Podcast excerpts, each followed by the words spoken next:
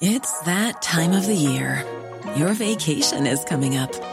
You can already hear the beach waves, feel the warm breeze, relax, and think about work. You really, really want it all to work out while you're away. Monday.com gives you and the team that peace of mind. When all work is on one platform and everyone's in sync, things just flow wherever you are.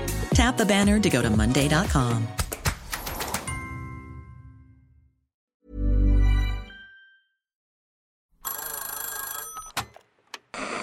Hola. Hola. Hola. Hola, hola. ¿Estás ahí? ¿Quieres saber lo que está pasando en tu país y en el mundo en pocos minutos? Te lo cuento. Te lo cuento. Hoy es lunes 23 de octubre de 2023 y estas son las principales noticias del día. Te lo cuento. Sergio Massa y Javier Milei se disputarán la presidencia de Argentina en una segunda vuelta electoral. Ayer Argentina vivió la primera ronda de sus elecciones presidenciales y sorpresivamente el candidato peronista y actual ministro de Economía Sergio Massa quedó en primer lugar.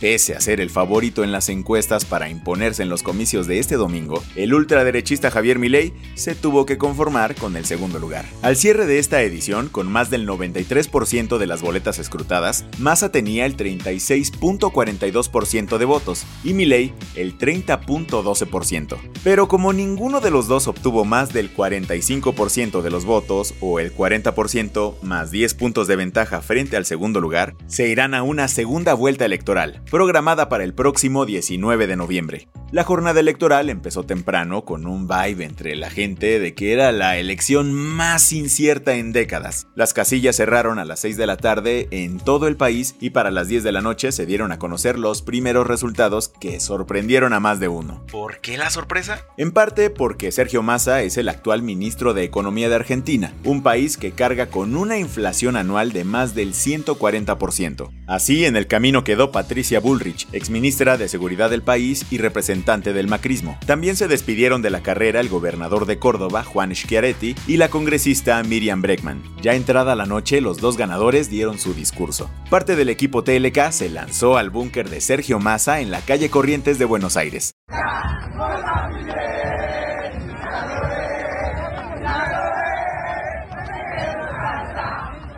Ahí, enfrente de miles de seguidores del peronismo, el primer lugar de la elección de este domingo declaró esto. Sé que muchos de esos que nos votaron son los que más están sufriendo. No les voy a fallar.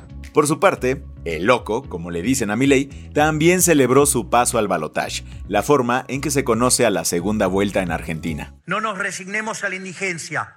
Hagamos la revolución liberal. Se puede cambiar, se puede cambiar. Y existe una Argentina posible si ese futuro es liberal. Por lo tanto, vayamos a pelear por las ideas de la libertad. ¡Viva la libertad, carajo! ¡Viva la libertad, carajo!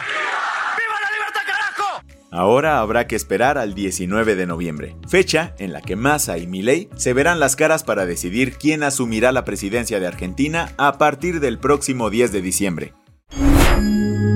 ¿Qué más hay?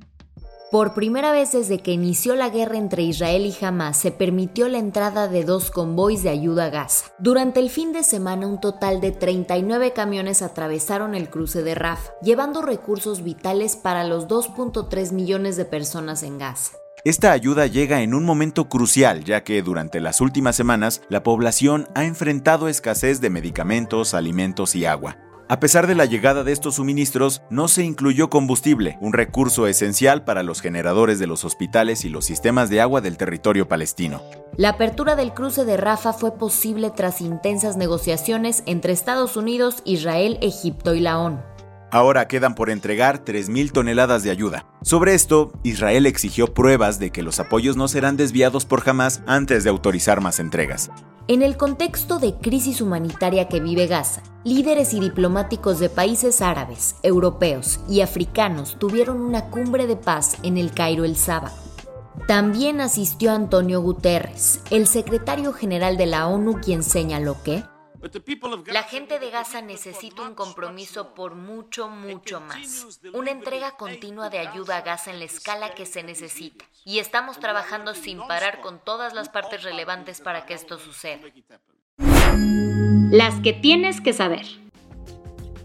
Este domingo se realizó la cumbre migratoria por una vecindad fraterna y con bienestar en Palenque, Chiapas. A esta asistieron por invitación del presidente Andrés Manuel López Obrador, líderes de América Latina y el Caribe, entre ellos Miguel Díaz Canel, el presidente de Cuba, Gustavo Petro, el presidente de Colombia e incluso Nicolás Maduro. Con todo y que la oposición de Venezuela celebró elecciones primarias. Al final del evento fue presentado un plan que realizaron los 12 países presentes, con el que buscan solucionar la crisis migratoria cumpliendo compromisos regionales sobre esto, Félix Ulloa, el vicepresidente de El Salvador, comentó. Creo que la declaración de Palenque que hemos suscrito los jefes de Estado, de gobierno, así como los jefes de misión que hemos atendido la convocatoria, marcará un antes y un después en las políticas relacionadas con la migración. Sí, como ya te decíamos ayer en Venezuela, la oposición celebró elecciones primarias para decidir quién se enfrentará a Nicolás Maduro en las presidenciales de 2024. Los 21 millones de votantes registrados fueron convocados a más de 3.000 centros y 5.000 mesas de votación en todo el país. Inicialmente la contienda contaba con 13 candidatos, pero tres se bajaron del barco. Al cierre de esta edición, María Corina Machado del Partido 20 Venezuela se perfilaba como ganador.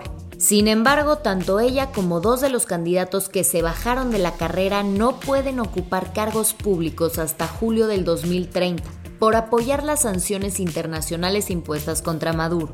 Así Machado no podría registrarse para las elecciones generales, a menos que el gobierno levante la medida, cosa que se antoja imposible.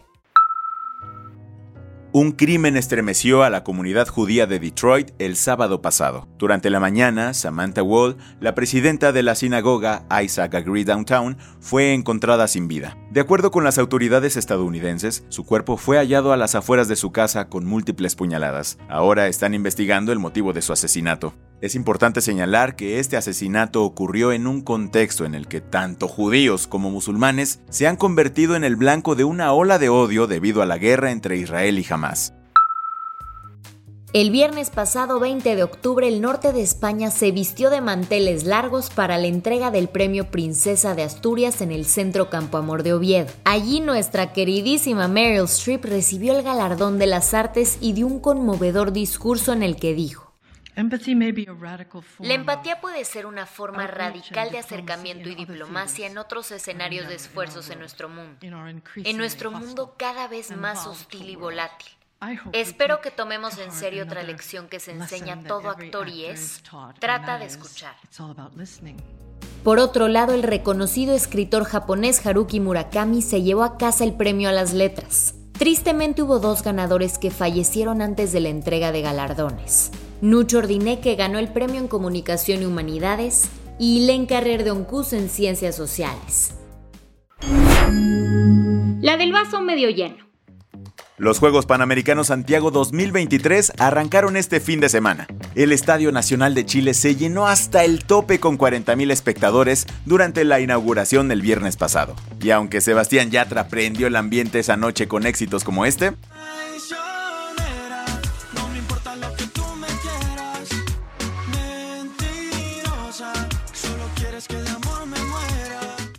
El verdadero espectáculo hasta ahora lo han dado los atletas mexicanos. Al terminar la jornada del sábado, México se ubicó en el segundo lugar del medallero, quedando solo por debajo de Estados Unidos. Hay que estar atentos de las nuevas medallas que se sumen hasta el 5 de noviembre cuando terminará el evento. Con esto cerramos las noticias más importantes del día. Yo soy Andrea Mijares. Y yo soy Baltasar Tercero. Gracias por acompañarnos hoy en Te lo Cuento. Nos escuchamos mañana con tu nuevo shot de noticias. Chao.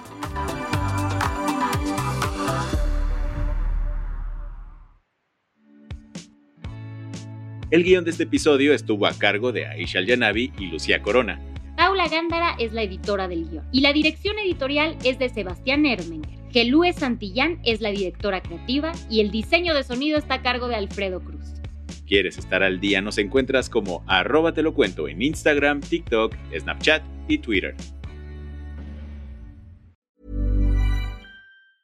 Hey, folks, I'm Mark Marin from the WTF Podcast, and this episode is brought to you by Kleenex Ultra Soft Tissues, your ally to help tackle your allergy symptoms this season. I love the change of seasons, but nobody loves pollen and all those other things floating in the air that make you sneeze during this nice weather. Kleenex Ultra Soft Tissues are hypoallergenic and allergist approved, so fight back against watery eyes and runny noses without worrying about irritating your skin. For this allergy season, grab Kleenex and face allergies head on.